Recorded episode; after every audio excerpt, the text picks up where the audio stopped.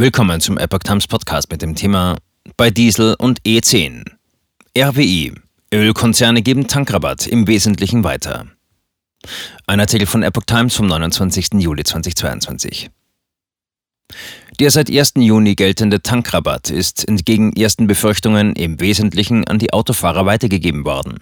Das ist das Ergebnis des noch unveröffentlichten Benzinpreisspiegels des RBI, Leibniz Instituts für Wirtschaftsforschung, über den die Rheinische Post in ihrer Freitagausgabe berichtet. Der Vergleich mit den Kraftstoffpreisen zwischen Frankreich und Deutschland vor und nach Einführung des Tankrabatts zeigt, dass dieser bisher im Wesentlichen an die Verbraucher weitergegeben worden ist, heißt es in der Studie. Konkret. Im Mai lagen die Dieselpreise in Deutschland im Mittel etwas mehr als 13 Cent je Liter höher als in Frankreich. Nach Einführung des Tankrabatts in Deutschland drehte sich das Verhältnis um, so die Studie.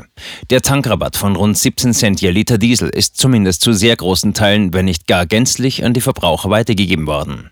Ähnlich sieht es bei Super E10 aus. Lagen die E10-Preise in Deutschland im Mai zumeist noch über denen in Frankreich, fielen sie im Juni deutlich geringer aus als in Frankreich.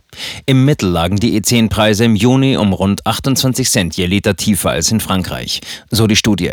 Das deutet darauf hin, dass der Rabatt auch bei E10 weitgehend an die Verbraucher weitergegeben wurde.